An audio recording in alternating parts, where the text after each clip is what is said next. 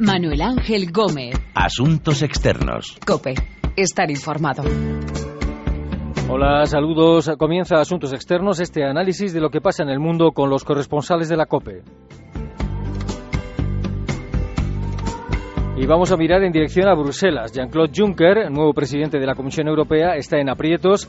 La Comisión va a investigar los acuerdos del gobierno de Luxemburgo con más de 300 multinacionales para que pagaran mucho menos impuestos, un gobierno del que era primer ministro Juncker. También hablaremos de los conflictos que van a más del Reino Unido precisamente con la Unión Europea, sobre su contribución, la contribución británica a los presupuestos, sobre las posibles cuotas a la inmigración. Nos trasladaremos a Israel y los territorios palestinos donde sube la tensión y el temor a que esté prendiendo la llama de una tercera intifada.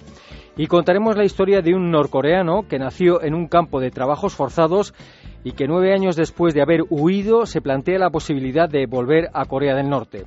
De todas estas historias vamos a hablar con nuestros corresponsales y colaboradores en Bruselas, Londres, Tel Aviv y Pekín, Miguel Sánchez, Begoña Pérez, Daniel Blumenthal y Pablo Díez.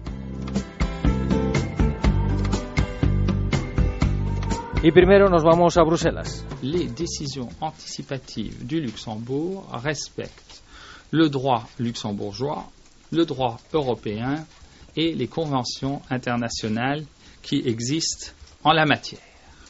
Ce qui est légal Jean-Claude Juncker ha comenzado su presidencia, la presidencia de la Comisión Europea con el pie izquierdo. La comisión que preside va a tener que investigar los acuerdos a los que el gobierno de Luxemburgo, dirigido por Juncker, llegó con unas cuantas multinacionales para una rebaja monumental de impuestos. A quien escuchábamos hasta ahora era el ministro de Finanzas de Luxemburgo que defendía que son prácticas conformes con la legislación nacional e internacional. Bruselas, Miguel Sánchez, saludos. ¿Qué tal? ¿Cómo estáis? ¿Qué tal? Exactamente, ¿qué es lo que va a investigar la Comisión Europea? Pues lo que va a investigar es lo que tú decías, son 340 acuerdos secretos que multinacionales habían podido alcanzar con el gobierno luxemburgués, con el gobierno del Gran Ducado desde el año 95.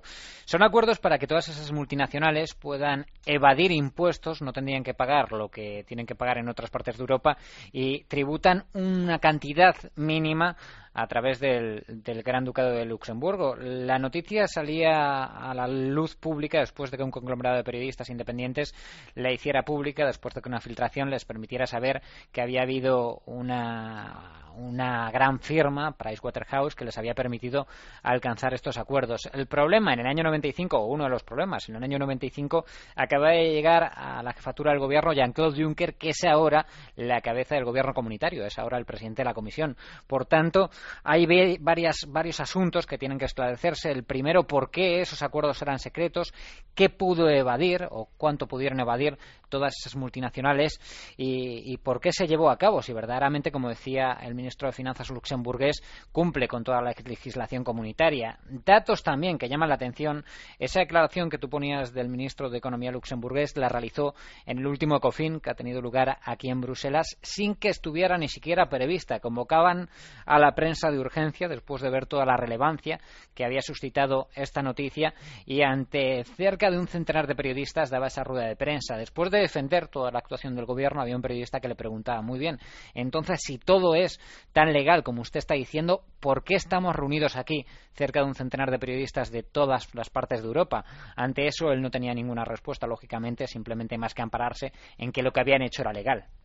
Eh, Miguel, ¿se tiene una idea aproximada de cuánto dinero se habrían ahorrado estas empresas?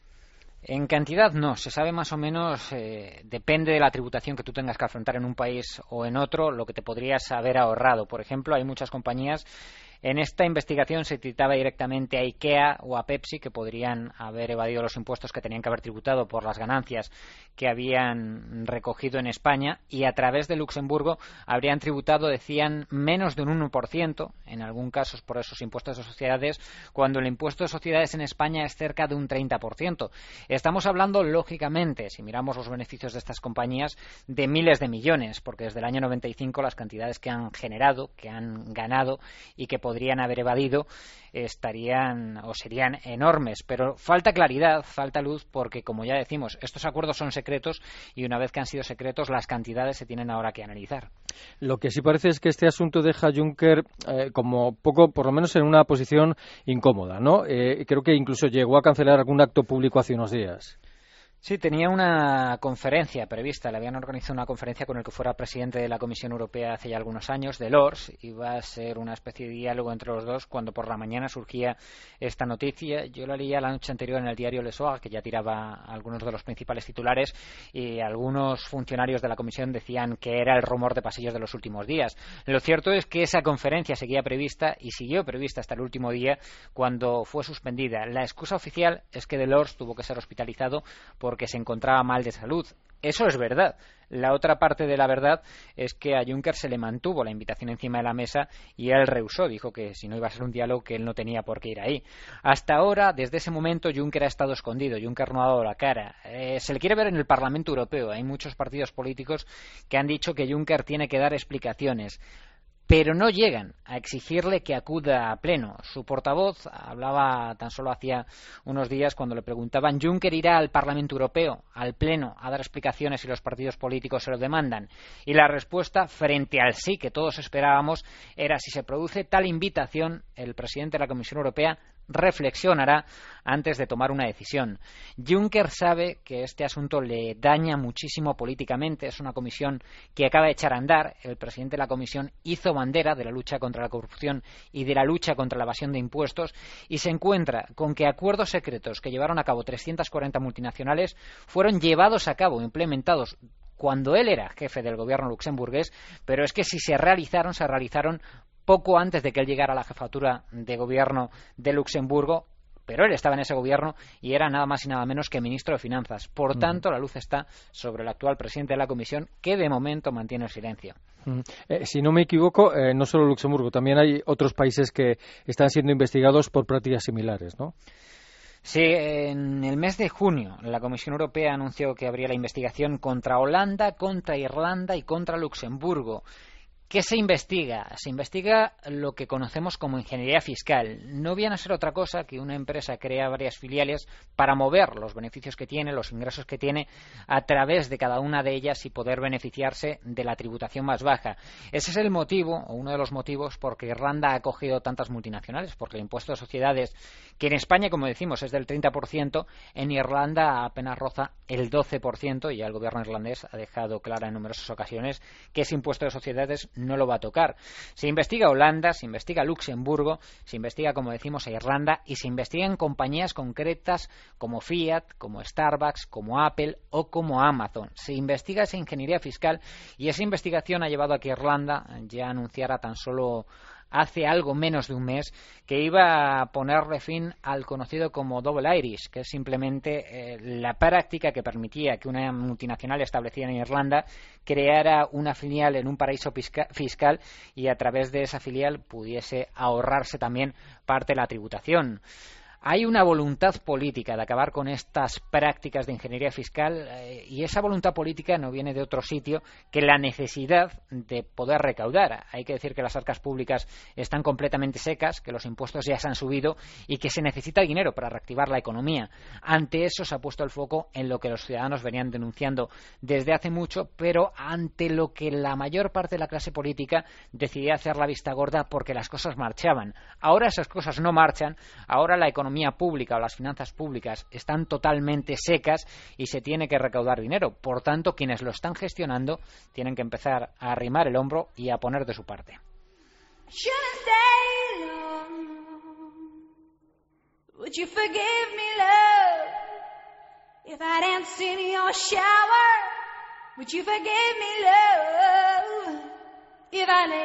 El caso de las magníficas exenciones fiscales que el gobierno de Juncker en Luxemburgo daba a cientos de multinacionales.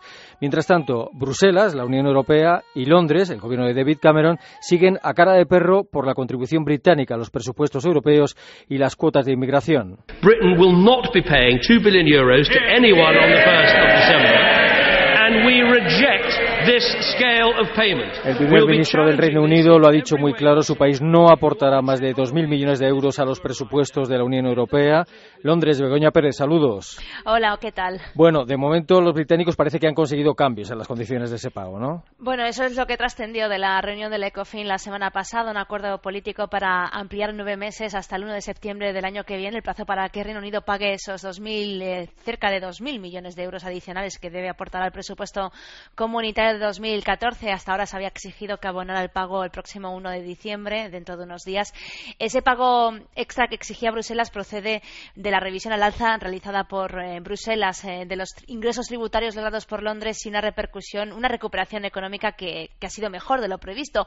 Lo que ocurre es que el ministro del Tesoro, George Osborne, lo vendió después en del ECOFIN como una especie de reducción de lo que tenía que pagar Londres a la mitad, eh, concretamente algo que sus críticos consideran un truco para ocultar la realidad, porque la Comisión Europea, que tampoco tardó en corregirla, afirmó que pa parte de esa deuda ya estaba cubierta con el complejo sistema del llamado cheque británico, ese mecanismo de, compensación que se creó en 1984 y que permite que Londres se pueda corregir el desequilibrio presupuestario por lo que no aporta, digamos, en, en ayudas en la agricultura o porque no se beneficia de las ayudas a la agricultura tanto como otros países. Y Osborne, como decía, lo ha vendido como, como que Bruselas ha perdonado parte de la deuda y, y, ha ampliado los plazos. Y el portavoz laborista de Economía en el Parlamento, Balls, eh, recientemente le acusaba en el Parlamento de básicamente vender mucho humo cuando en realidad se va a pagar la factura completa. En definitiva, no deja de ser eh, la escenificación de otro encontronazo más del gobierno de Cameron con Bruselas ante ese temor del que hemos hablado en otras ocasiones que despierta el partido eurófobo UKIP antes de las elecciones eh, de mayo. Y además está el asunto de las cuotas a la inmigración que querría o parece que querría imponer el gobierno de Cameron. Desde Alemania, eh, Merkel ha dicho o que ha dicho que este asunto es innegociable y que antes sería preferible que el Reino Unido saliera de la Unión Europea. En realidad, ¿qué es lo que quiere hacer Cameron con este asunto? Lo que quiere eh, el gobierno británico es un cambio tanto en las reglas sobre los subsidios eh, y, en la libertad de movimiento. Hay que decir que en ese primer aspecto Londres sí coincide con Berlín en poner freno al llamado turismo de subsidios, personas que llegan a Reino Unido sin empleo y que se sirven del sistema de ayudas para sobrevivir. Está previsto que David Cameron anuncie planes para reducir la inmigración europea antes de Navidad, pero no se descarta que suavice su postura y que renuncie a las cuotas de inmigración europea, pero que sí contemple otras opciones como retirar los créditos fiscales a los inmigrantes o pedirles que abandonen el país si no son capaces de mantenerse económicamente después de, tres meses. En definitiva, si esto ocurre, no dejaría de ser otra escenificación, otra pataleta de Cameron para demostrar que tiene mano dura ante Bruselas por ese temor a, a.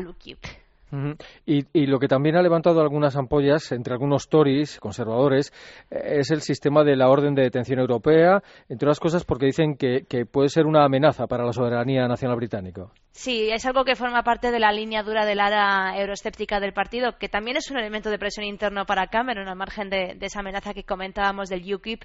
Esta semana presenciábamos un enfado no solamente por parte de esos conservadores, también por parte de laboristas, porque la euroorden fue sometida a una votación parlamentaria dentro de un paquete de 35 medidas comunitarias en materia judicial y ellos querían que la euroorden se debatiera aparte y se votara aparte y el grupo parlamentario laborista, que es la principal fuerza de la oposición, ha decidido usar en la jornada que tienen de debate en la próxima semana, el debate que es iniciativa de la oposición, para precisamente someter a votación en la orden de arresto europea en rebeldía con el gobierno. Siento que si no estás no corre el viento, quizás afuera sí, pero no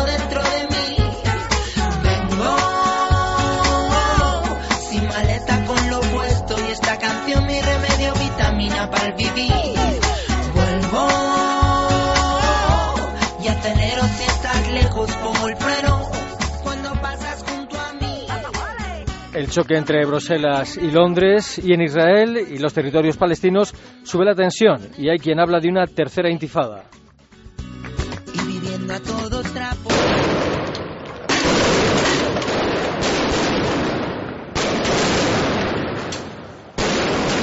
Disturbios en Jerusalén, ataques de conductores palestinos que las autoridades israelíes interpretan como atentados terroristas, visitas de diputados y ministros ultraconservadores israelíes a la explanada de las mezquitas, una mezcla explosiva. Tel Aviv, Daniel Blumenthal, saludos. Hola Manu, saludos. ¿Qué tal? ¿Es cierto que hay quien cree que huele a tercera intifada? Bueno, muchos en Israel se preguntan si la situación es ya irreversible y si en efecto se trata del comienzo de una tercera intifada, una rebelión popular palestina contra la perpetuación de la conquista israelí sazonada y exacerbada por elementos religiosos, tanto musulmanes como judíos. La violencia que se enraizó durante las últimas semanas en Jerusalén y estos últimos días también en la Galilea israelí se deslizó el eh, lunes eh, también a Tel Aviv. Un palestino apuñaló en horas del mediodía a un soldado junto a una estación de tren en la principal eh, ciudad israelí, matándole. Y pocas horas más tarde, otros israelíes eran atacados con puñales al sur de Jerusalén en uno de los bloqueos de las colonias judías en Cisjordania. Eh, con un saldo de una muerta y dos heridos y durante el último mes en realidad eh, fueron asesinados en atentados de carácter nacionalista, descriptos en Israel como terrorismo, como tú decías, seis israelíes más que en los últimos dos años en total. Y en este panorama se suman las protestas de los árabes israelíes, primero en solidaridad con los árabes palestinos de, Jerusalén Este y más tarde en protesta por la muerte injustificada de uno de ellos en una de esas manifestaciones. Y los últimos ataques se producen mientras Israel experimenta una ola creciente de violencia, principalmente, como decía, en el sector este de Jerusalén, las protestas, eh, Manu, eh, comenzaron cuatro meses atrás, aún antes de, la guerra de este verano entre eh, Israel y Hamas en Gaza, luego del asesinato de un joven palestino a manos de extremistas judías en represalia por el secuestro y asesinato de tres alumnos judíos en Cisjordania pocos días antes. Las autoridades israelíes, ¿qué están haciendo para frenar los ataques con vehículos, sin vehículos, que han tenido lugar en las últimas semanas en Jerusalén? Todo lo que pueden, pero no es mucho. Hay grandes despliegues de fuerzas policiales para aumentar el sentimiento de seguridad de la población. Eh, se instalaron grandes bloques de cemento armado en las paradas del tranvía, principalmente para que eh, no se vuelvan a repetir esos, eh, esos ataques con el vehículo, embestidas con el vehículo. Eh, tratan de recaudar información de inteligencia entre los palestinos. Es difícil prevenir eh, ataques eh, de individuos que generalmente no organizados previamente o no organizados, no agrupados en organizaciones y en muchos casos no premeditados, o sea que son producto de, de, un enojo, de una ira que surge repentinamente o va surgiendo y una decisión instantánea aunque las organizaciones palestinas extremistas, se lo vimos esta semana, la Jihad Islámica y Hamas, toman más tarde la responsabilidad por esos ataques y en los casos en que los atacantes palestinos eh, fueron abatidos en el momento también los consideran shahid, eh, eh, mártires de la, de la lucha contra Israel, contra la liberación. ¿Por qué ahora estas que parecen continuas visitas de parlamentarios ultraconservadores israelíes a la explanada de las mezquitas? Las manifestaciones y los choques entre manifestantes palestinos y las fuerzas de seguridad se intensificaron con el argumento de que Israel pretende modificar el status quo religioso en la explanada de las mezquitas. Mira, un mes y medio atrás eh, hubo eh, eh, la época de las fiestas judías de la peregrinación. En esa época, tradicionalmente, judíos ascienden a la explanada de las mezquitas, al monte del templo, no para rezar, sino para visitar. Justamente el rabino principal sefaradita, el rabino principal de Israel, Isaac Yosef, prohibió eh, a los ortodoxos la ascensión al, templo, al monte del templo para rezar, eh, pero son grupos de extremistas nacionalistas, generalmente todos los identificados con los colonos en los territorios palestinos en la Cisjordania, eh, muchos de ellos pretenden en algunos casos reconstruir el tercer templo este dos semanas atrás fue atacado y herido de mucha gravedad un un activista de la extrema derecha israelí que justamente estaba hablando en una conferencia eh, para el recobro de la soberanía israelí eh, o del derecho de los judíos para rezar en el monte del templo. Y muchos de los em, diputados y, ministros eh, que ascienden al monte lo hacen en realidad eh, no solo como una provocación desde el punto de vista de la derecha, sino por necesidades internas de la política, de las primarias de su partido, del apoyo de, de, los votantes de la derecha. ¿Cómo están reaccionando a todo esto los ciudadanos árabes con nacionalidad israelí? Bueno, como sabrás, eh, Manuel, el Estado de Israel tiene 66 años de existencia y los árabes constituyen hoy eh, alrededor del 20% de la población israelí, que totaliza un, alrededor de 9 millones de personas, o sea, casi 2 millones de personas de los habitantes israelíes eh, son, son árabes, la mayoría musulmanes, algunos de ellos cristianos, drusos, eh, y, o sea que es una importante minoría que se siente relegada por motivos económicos, presupuestarios, eh, faltas de infraestructuras adecuadas, de inversión en la educación, y el nacionalismo palestino les, les hace despertar con esas exigencias y también con la identificación, principalmente cuando hay eh, inestabilidad y falta de tranquilidad en los territorios palestinos. Eh, en este caso, las protestas son por la muerte de un eh, un manifestante que en realidad se abalanzó contra una furgoneta policial, cuchillo en mano, eh, tratando eh, a través de los cristales, pero si pudiera romperlos hubiera eh, logrado apuñalar a un, a un policía y los agentes de policía salieron y hay una filmación en la cual se ve con claridad que ya le disparan cuando este atacante se está alejando con la espalda a ellos, todo un, digamos, una protesta en torno a eso.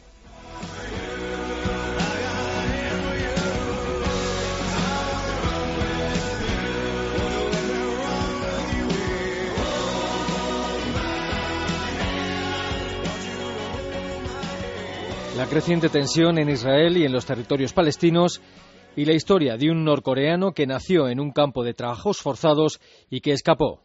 알아들었어요. 알아들었고요. 그 어제 어제 아침에 구조 구조께 밤 밤에 북한에서 이제 유튜브로 동영상을 만들었거든요. 만들어서 공개를 했는데 El norcoreano Shin Dong-yuk, sus padres eran prisioneros en un campo de trabajo y con él ha hablado Pablo Díez, corresponsal de ABC y COPE en Pekín. Eh, Pablo Díez, ¿qué tal? Saludos.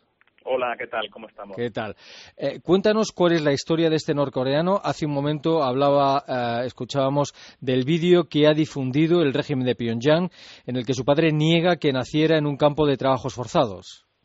Sí, efectivamente. Eh, estamos hablando de Shin Dong-yuk, que es el único norcoreano, que al menos se sepa, que ha nacido en un campo de concentración de este país y que ha logrado huir para contar los horrores que estuvo allí padeciendo. Su historia está reflejada en el libro Evasión del Campo 14 que acaba de ser publicado en España. Eh, este norcoreano, Shin Dong-yuk, nació en el año 82 y hasta que consiguió huir del campo en el año 2005, durante estos 23 años, lo único que conoció allí dentro del campo, el, único mundo que conoció eran las ejecuciones, eh, los trabajos forzados, eh, las torturas, las palizas y las violaciones que estuvo presenciando. De hecho, él, eh, que nació allí porque sus padres eran prisioneros, su único delito fue simplemente que eh, los, eh, los padres los, les dieron como premio que se pudieran casar por eh, su buen comportamiento. Pero eso significaba que sus hijos, tenía también un hermano mayor, tenían que vivir con ellos en el campo de trabajo. El delito que había cometido el padre, por lo menos es lo que él, lo que él sabe, es que sus hermanos habían intentado, habían huido al sur durante la guerra civil en, los años, en el año 50. De la madre no sabía cuál era su delito. Pero la insensibilización y la deshumanización que sufrió Shin Dong-yuk en este campo es tal que incluso llegó a delatar a su madre y a su hermano mayor porque pensaban escaparse sin él del campo y a cambio de una ración de arroz los delató y ambos fueron ejecutados delante de él. Mm. Y entre otras cosas, en esta entrevista a Sindon Yuk te contaba que creía que su padre había muerto. Vamos a escucharle.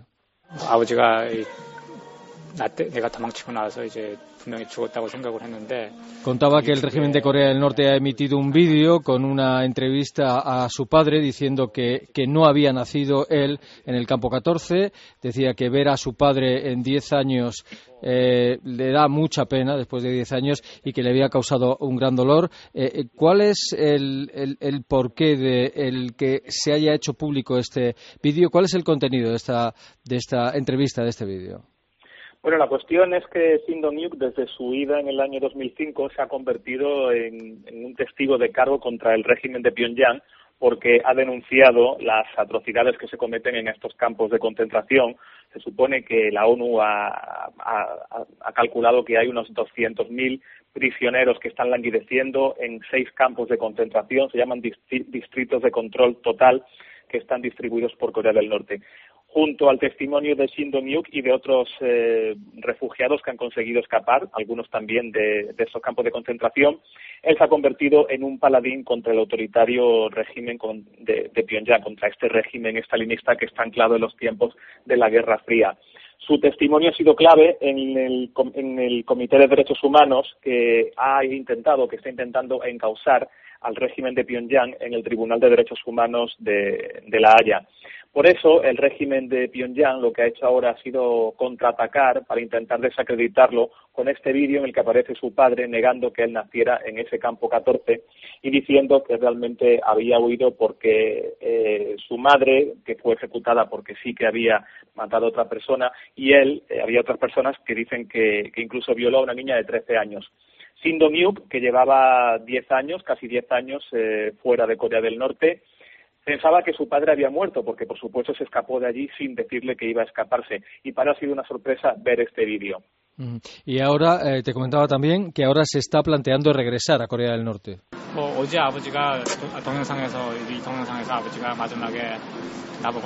Estoy dispuesto a volver a Corea del Norte, decía, como me pide mi padre en el vídeo difundido por la propaganda, si el régimen me garantiza que no va a hacerle más daño, decía Shin Dong-yuk. Eh, ¿Realmente eh, está dispuesto a volver o no? Sí, eso fue lo que me dijo, eso fue lo que me dijo cuando yo lo entrevisté. Eh, yo lo entrevisté eh, justo cuando se acababa de difundir este vídeo en Seúl, me encontré con él y él estaba realmente destrozado por este vídeo, no sabía cómo reaccionar porque pensaba que su padre había muerto y diez años después descubre que su padre está vivo y que está desacreditando su versión y, pidiéndole que vuelva. Por lo tanto, él ahora mismo se encuentra en una situación bastante complicada porque después de diez años en libertad sí que ha aprendido a tener todas estas emociones. Eh, él me contaba que cuando se escapó de allí no pensaba realmente en las consecuencias que pudiera sufrir su padre, sino que simplemente escapó del campo del campo 14 por el hambre que estaba sufriendo allí. Diez años después ha aprendido estas emociones, ha aprendido el amor que supuestamente un hijo debe tener por su padre y, por supuesto, se siente muy culpable tanto de la situación del padre, que está en Corea del Norte, como también de haber delatado a su madre y a su hermano mayor. Por lo tanto, él está pensando que quizá eh, ha llegado el momento para sacrificarse y hacer algo por, por el padre. Fue realmente estremecedor porque me dijo que quería decirle a su padre, por lo menos por última, por, primera y seguramente por última vez, que lo quería, algo que jamás le había dicho porque jamás escuchó la palabra amor en ese campo. Pero por supuesto también sabe que él no puede confiar en el régimen estalinista de, de Pyongyang y que si vuelve lo más probable es que tenga que enfrentarse otra vez a las mismas eh, atrocidades de las que escapó hace ya casi diez años.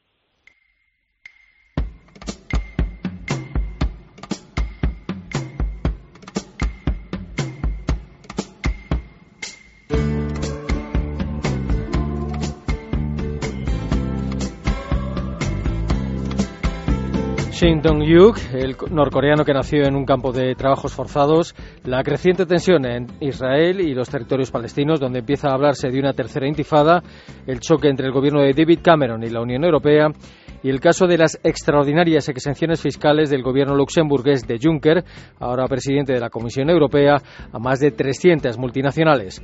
Son las historias de esta edición de Asuntos Externos en la que hemos contado con nuestros corresponsales en Pekín, Tel Aviv, Londres y Bruselas.